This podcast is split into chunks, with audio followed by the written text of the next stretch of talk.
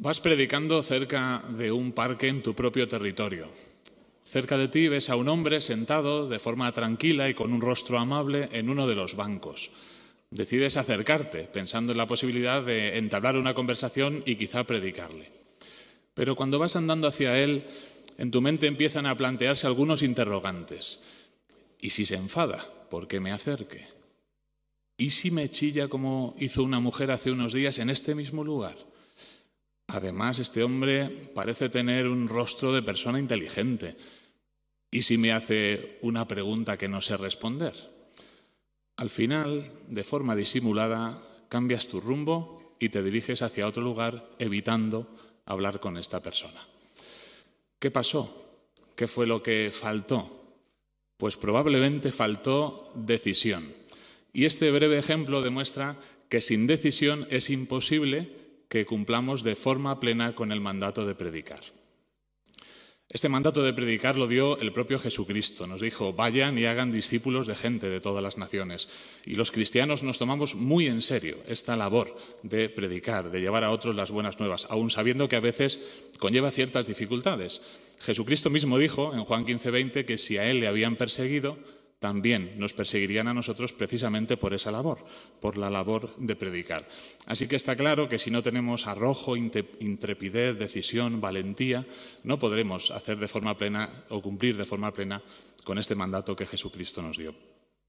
Y además, hoy por hoy, si hacemos un repaso de algunas cosas, nos damos cuenta que tenemos ciertos impedimentos u obstáculos para poder predicar con decisión algunas facetas del ministerio o algunas circunstancias especiales sacan a relucir esos pequeños defectos para esta labor.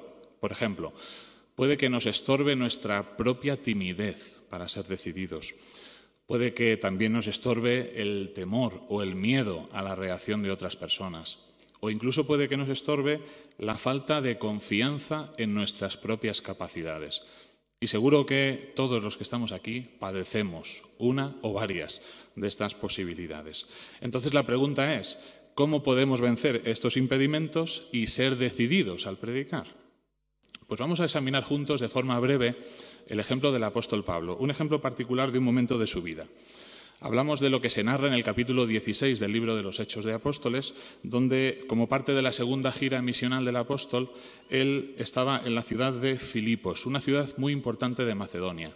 Estaba acompañado de Silas, estaban juntos Pablo y Silas. En el capítulo se muestra cómo estando predicando, la muchedumbre les empuja hacia los magistrados civiles. No querían verles predicar delante de ellos. Estos magistrados de la época, los encargados de impartir la justicia en aquel tiempo, según les reciben, les arrancan las ropas delante de mucha gente en la plaza del mercado y además ordenan que les azoten con varas. Dice la Biblia en el pasaje de Hechos 16 que les dieron muchos golpes. Probablemente les infligieron graves heridas y moratones. Quizá incluso chorreaban sangre debido a lo que hicieron en ese momento. Además, de forma pública, visible, delante de muchas personas. Y por si fuera poco, ordenaron llevarles a la cárcel de Filipos. Les metieron además no en la mejor celda, no, probablemente en la peor de las que había. Una celda interior, aislada, sin ventilación, sin apenas luz, donde no podían ni verse las caras y donde además les ataron los pies en un cepo para que no pudieran moverse. Y todo esto además de forma ilegal, pues Filipos, según las leyes romanas, no podían hacer esto a quienes eran ciudadanos romanos. Y Pablo y Silas eran ciudadanos romanos. Todo fue una consecuencia de qué?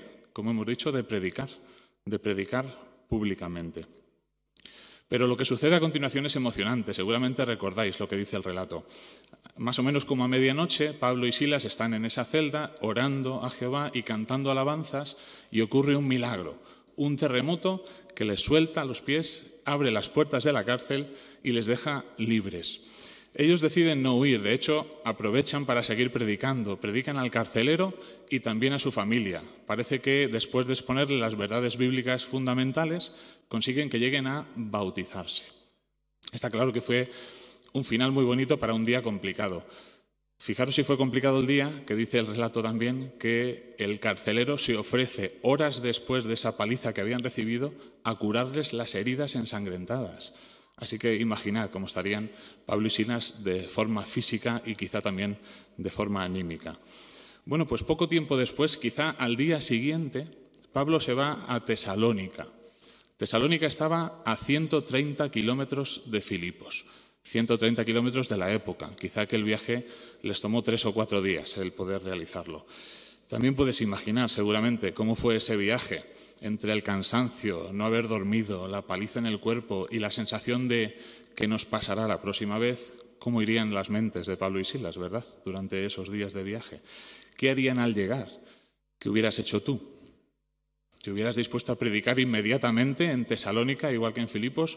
¿O como ellos quizá hubieras tenido el miedo de que te molieran a palos los judíos otra vez? Bueno, ellos, dice el relato, que según llegaron a Tesalónica, se pusieron a predicar de forma decidida y valerosa. Tenemos que hacernos la pregunta, es obligada, ¿de dónde sacó Pablo las fuerzas para seguir predicando después de una prueba tan severa como la que había tenido en Filipos? Pues él mismo da la respuesta. Si vemos en primera los tesalonicenses capítulo 2 y versículo 2, encontramos sus palabras. Estas palabras las dice Pablo unos años después, así que con la mente tranquila y con el tiempo que ha pasado puede recapacitar y pensar por qué pudo seguir predicando en aquella ocasión. Fijaros cómo lo narra él. Primera los tesalonicenses capítulo 2 y versículo 2 dice, sino que después de primero haber sufrido y de haber sido tratados insolentemente, como ustedes lo saben, en Filipos, cobramos de nuevo por medio de nuestro Dios para hablarles las buenas nuevas de Dios con mucho luchar. Bueno, en estas palabras Pablo deja entrever algunas cosas. La primera, lo que sucedió en Filipos les hizo tener ciertos recelos de entrar a Tesalónica y seguir predicando. Y es que esa expresión de tratados insolentemente indica que recibieron un trato, como vimos, insultante, vergonzoso o incluso abusivo. Y eso les hizo de tener ciertas dudas de qué pasaría ahora, cuando llegáramos a esta otra ciudad, a Tesalónica. También deja claro que a pesar de eso, cobraron de nuevo y se pusieron a predicar, como mencionábamos hace un momento. Pero, por último, y lo que es más importante, las palabras de Pablo demuestran que el denuedo, el valor, la decisión de predicar no es algo que Pablo buscó dentro de sí y que sacó a brote en ese momento que era necesario. No, el versículo dice que fue Jehová, por medio de su espíritu, el que hizo posible que Pablo siguiera predicando con decisión. Pues de este versículo, de esta idea, extraemos la mayor lección de esta parte de la asamblea. Si queremos ser decididos cuando vayamos a predicar, tenemos que pedirle a Jehová su Espíritu Santo. Solo así podremos tener ese arrojo o valentía en nuestro ministerio. El que pidamos a Jehová Espíritu va a hacer posible que afrontemos nuestra timidez, la falta de confianza en nuestras capacidades o el miedo o temor a la reacción de los demás. De hecho, esa expresión del versículo que dice que fue por medio de nuestro Dios que enfatizábamos, según una obra de consulta para traductores bíblicos, significaría literalmente que Dios sacó el temor de nuestro corazón. Así que ¿Por qué la próxima vez que vayamos a predicar no hacemos precisamente eso? Le pedimos a Jehová que saque el temor de nuestro corazón. De hecho, ¿por qué no hacemos eso cada vez que vayamos al ministerio? Y si afrontamos alguna circunstancia especial que nos dificulta, algún temor, algún miedo particular, el poder predicar, ¿por qué no pedimos encarecidamente a Jehová en oración su espíritu y su ayuda para conseguirlo? Eso lo han hecho muchos hermanos, igual que Pablo, ya han obtenido muy buenos resultados. De hecho, nos gustará entrevistar a nuestro hermano Francisco Benito de la congregación Río Manzanares, quien ha tenido que luchar, como todos nosotros, para vencer el temor y ser también decidido al predicar. Aprovechamos que te tenemos aquí, hermano Francisco, y te hacemos algunas preguntas. La primera es obligada. ¿Qué ha ocasionado en tu caso particular que te sea difícil predicar con decisión? Pues eh, la dificultad en mi caso es que soy tartamudo y se me hace muy, muy difícil hablar con personas que no conozco. Claro, lo entendemos. ¿Y qué es lo que te ha ayudado a predicar con decisión? Pues sobre todo, como tú comentaste antes, la oración intensa antes de salir al ministerio y durante el Ministerio me, me ayudado muchísimo, y sobre todo la ayuda amorosa y paciente de todos los hermanos y hermanas con los que he podido salir a aplicar, que agradezco mucho, y también de vez en cuando el hecho de estudiar y leer artículos que recalcan la importancia de continuar de continuar predicando. Pero sobre todo, como comentábamos al principio, la oración intensa, es algo que me ha ayudado muchísimo. Muy bien, pues muchas gracias por las ideas tan prácticas que mencionas. Y seguro que has visto beneficios, ¿verdad?, por ser decidido al predicar. ¿Cuáles son algunos? Pues los beneficios son, son todos. O sea, eh, sobre todo cuando uno va superando el miedo a la predicación y, uno poco a poco va disfrutando de, todas las facetas del ministerio, uno siente una gran alegría. El hecho de cuando uno pues, pues sale a predicar con diferentes tipos de hermanos, uno se da cuenta de que se estrecha el amor y el cariño que nos tenemos. Una bendición muy importante es que uno siente que Jehová está muy cerca de uno y que Jehová desea que uno progrese y mejore. Eso es algo que le hace sentir a uno maravillosamente bien. Y el último es que uno siente mayor entusiasmo en cuanto a la aplicación. Y uno que tenga un entusiasmo enorme, pero va mejorando. Muy bien. Muy bien, muchísimas gracias por esas palabras. Además, me comentabas que eh, en una ocasión en particular, en tu trabajo, te asignaron a trabajar con un compañero que era un poquito brusco, algo tosco, con el que no era muy fácil conversar y pudiste aprovechar esa oportunidad para darle un testimonio a pesar de esa dificultad. ¿Podrías demostrarnos brevemente cómo lo hiciste? Sí, claro, por supuesto. Gracias. Bueno, Paco, pues los documentos que estamos buscando aquí no están. Yo creo que vamos a tener que buscar en otra carpeta. Yo creo que si repasamos un poquito, sabes que algunas veces que se los llevan y han dejado alguna marca o algún, algún marcador y a lo mejor lo encontramos. Pues mira, parece que tiene razón, porque aquí alguien ha dejado un, testigo. Anda, como los testigos de Jehová. Yo soy testigo de Jehová. Que tú eres testigo de Jehová, Paco. Venga ya. Sí, sí, soy testigo de Jehová. Anda, ¿en qué creéis vosotros los testigos? Pues sobre todo en que Jehová es el nombre de Dios y, y de que Él nos ha dado un libro como la Biblia como guía para nuestra vida. La Biblia, pero si es un libro súper antiguo, está ya pasado de moda.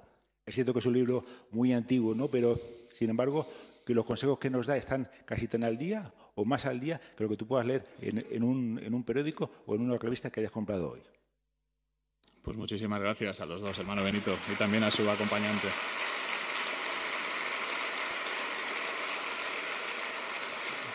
Gracias a esta primera conversación, este compañero de trabajo, aunque en un principio parecía difícil, pudo obtener un testimonio cabal de las buenas nuevas. El ejemplo del hermano Francisco es muy parecido al de muchos de los que estamos aquí. Podemos decir que a veces, a pesar de las dificultades propias o las externas, podemos ser decididos al predicar si Jehová, como él ha mencionado muy bien, nos da su espíritu. Y como él mencionaba también, hacerlo así trae bendiciones. Al principio decíamos que gracias a predicar con decisión podemos cumplir plenamente con el mandato que Jesucristo nos dio. Pero es que además conseguimos hasta tres cosas con relación al ministerio si somos decididos al predicar. La primera, nuestra actitud hacia el ministerio mejora y mucho. Y es que cuando comprobamos más veces los beneficios que trae predicar, más decididos somos.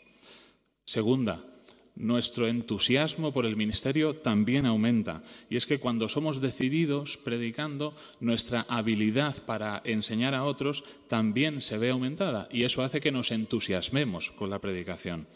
Y tercero, nuestro celo también se fortalece. Y es que al ser decididos predicando, hacemos que se grave más en nosotros lo urgente que es esta labor en el tiempo en el que nos encontramos. Como Pablo dijo, también podemos decir nosotros, no nos avergonzamos de las buenas nuevas. Sabemos que son el medio que Jehová Dios ha puesto para la salvación de muchas personas podemos estar seguros de que si no dejamos de predicar y además lo hacemos de forma decidida, con arrojo, con intrepidez, podemos ser felices y satisfechos en el día a día en nuestra vida como cristianos.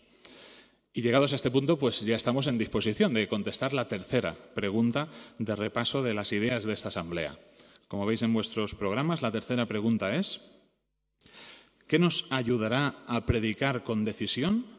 Pues la respuesta según primera los tesalonicenses 2.2, Jehová nos ayuda a ser decididos mediante su Espíritu Santo. Orémosle para que nos ayude a ser decididos. Repetimos, según primera los tesalonicenses 2.2, Jehová nos ayuda a ser decididos mediante su Espíritu Santo.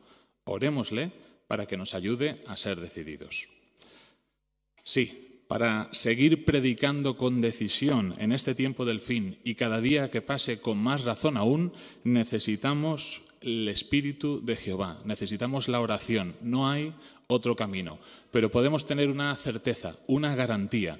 Jehová nos va a dar con seguridad su Espíritu y así seguiremos predicando con decisión.